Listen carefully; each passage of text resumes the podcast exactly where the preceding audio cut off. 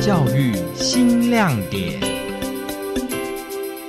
邀请听众朋友来到今天的教育新亮点，我是来自台东台的凯欣。在台东的成功商水的同学做出非常好吃的九孔干贝酱，不过很可惜，他们不能够对外贩售，只能够由校内的教职员工来购买。这样一个美味，让林瑞鹏来告诉你。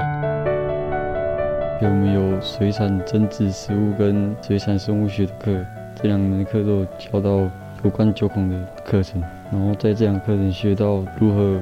分辨九孔的公母，然后怎么去刺激它排精排卵，然后让它受孕，然后怎么养它，然后养成了可以怎么加工，让它价值更高，然后保存期限更长。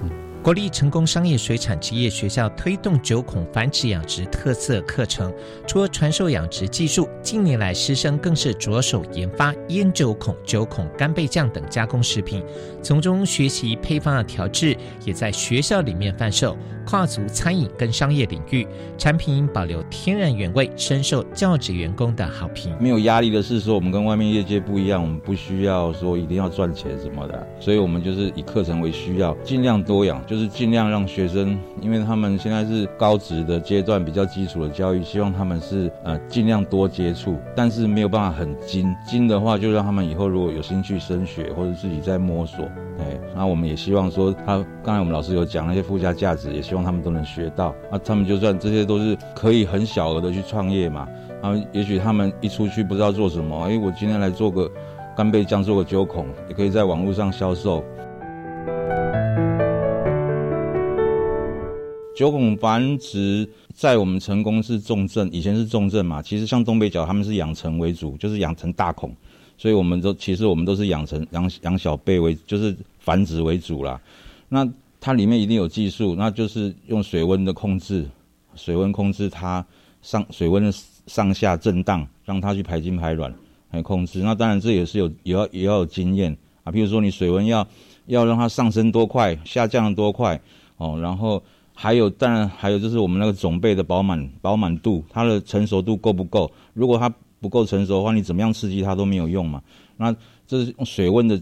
水温的刺激，让它让它去排精排卵去繁殖，这是最基本的。当然，很多人以前很多人都有试过各种方法，什么电击啊，什么用药物啊什么的。但是用水温的是比较安全又比较传统的方式。对，那这个这个就可能就是呃里面比较关键的技术吧。因为它它如果要它如果不排的话，你后面都不用讲了。哎呀，你要排的话，再就是人工去受精，再去洗卵，然后再去。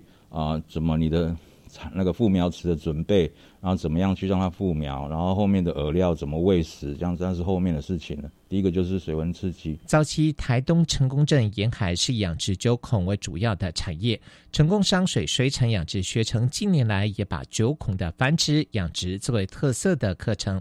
学成老师熊代勋表示，考量到水产的生物容易腐败特性，为了延长保存期限，并且增加附加价值，于是研发九孔加工产品，也让学生学习食品加工的原理。也就是说，它的小孔卖的价钱可能没那么好，那我们把它做一个加工的转换之后呢，它变成一个商品，那它的价格就会再提升。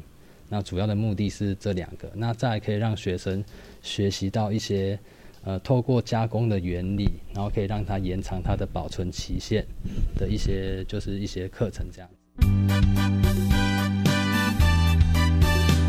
学生张静佳说：“先把酒孔推冰之后穿烫，然后再用酒洗过，接着把处理好的酒孔、辣椒跟蒜头装进罐子里，并且加入酱油。”封罐后冷藏一个礼拜，让它入味，就完成了腌酒孔。他说蛮咸的，很好吃。你自己有吃吗？有。你觉得怎么样？觉得觉得还味味道还蛮蛮咸的，然后很好吃。透过课程知道一些加工的步骤，然后还有一些就是餐饮方面烹调的一些技巧。然后就自己也比较会烹烹调一些东西吧，一点点而已。成功当地的居民大多是使用酱油、米酒跟调味料腌制酒孔贩售。师生们向居民请益之后，再稍作配方的改良，制作出具有成功商水特色的腌酒孔。最近更尝试加入樱花虾、鬼头刀鱼干等当地特色食材，研制出九孔干贝酱，具有满满的成功味道。我们这个比较特殊的是，我们这边还有鬼头刀鱼干，不知道他们有没有讲到。这个是非常特殊的哦，因为其实九孔干贝酱，因为因为字太长了，我们没办法把所有原料都写进去。其实这个是真材实料，它里面是樱花虾哦，然后九孔干贝、鬼头刀鱼干。那很特殊的就是鬼头刀鱼干也是我们成功当地的特产，然后这边的渔民自己做的鱼干，那我们所以我觉得比较有特色。那其实你说。九孔干贝酱有没有？有，在东北角贡寮那边好像有做，他们叫什么包贝酱还是什么之类的。但是我们这个很特殊，是我们还有鬼头刀鱼干，所以这是哎全台唯一的，这是成功的。对，属于成功的在地的东西，哎，是比较特殊的。鬼头刀是我们这边很大很大宗的产物。当地的居民他们会拿，就比如说酱油啊，或者是那个米酒啊，再加一些他们的调味料，那直接。把九孔生的或者是稍微穿烫过的，就直接拿去腌制，变成一个一个小菜，一个下酒菜这个样子。那我们也是，呃，跟当地居民学，然后再改良自己的配方，就是试过不同的味道，对，然后再做出我们就是的我们的烟酒孔这样子。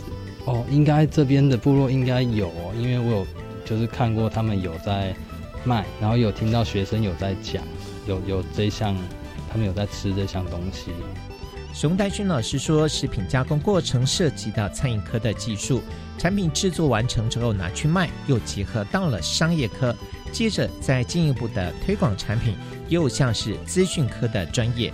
进入一系列课程，能够让养殖学程不再只有是单纯的学习水产的繁殖跟养殖，还能够有跨领域的学习效果。就我们在做这一项东西呀，嗯。就有有个问题，就是说，呃，学生他会有什么样的收获？那我们算是养殖科，那透过这一系列的加工过程，我们好像感觉有点像餐饮科。那我们把它做完之后要拿去卖，就好像有点商业行为，就跟商业科有点类似。那么把这个东西把它宣传出去，就好像是资讯科的东西。所以现在好像就有点像跨领域的结合。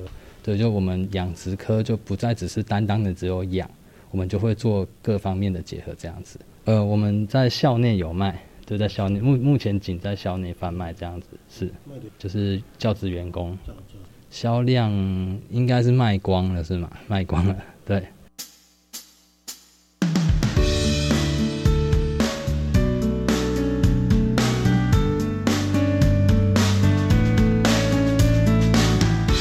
工山水没有实体的商店，两项的加工食品只有在校内贩售。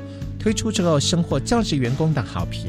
校长邱生宝奇他说：“水产养殖学成致力于周孔的繁殖养殖，慢慢拓展到食品的加工，研发了独门配方。”希望透过系列课程落实一零八课纲的跨领域学习，期许未来能够把成果推广到社区，吸引更多喜欢水产养殖的学生加入成功商水。其实，其其实，因为这个水产养殖科在这个社区是一个期待哦，因为它很早以前它就就就成立了哈。但是九孔这个产业当初在大概在大概在几年前的时候哈，那个因为那个九孔就生病。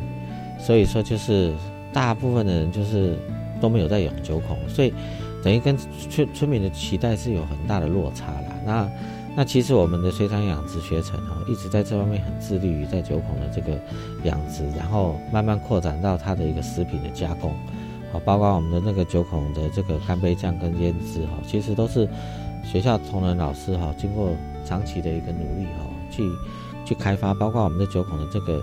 这个九孔干贝酱，基本上我看在全台湾的水产养殖科里面，大概大概基本上是没有像我们这样的配方跟配料去做的，算是蛮独特的。那我们也希望说，借由这样子的一个课程的结合哈，它配合一零八新课康，能够把这个养殖到到它的那个食品的加工一系列的，能够做一做一个整系列的一个课程，然后未来能够推广到社区，让我们的学生能够提高到这个。呃这个这个科系里面就就读的一个医院。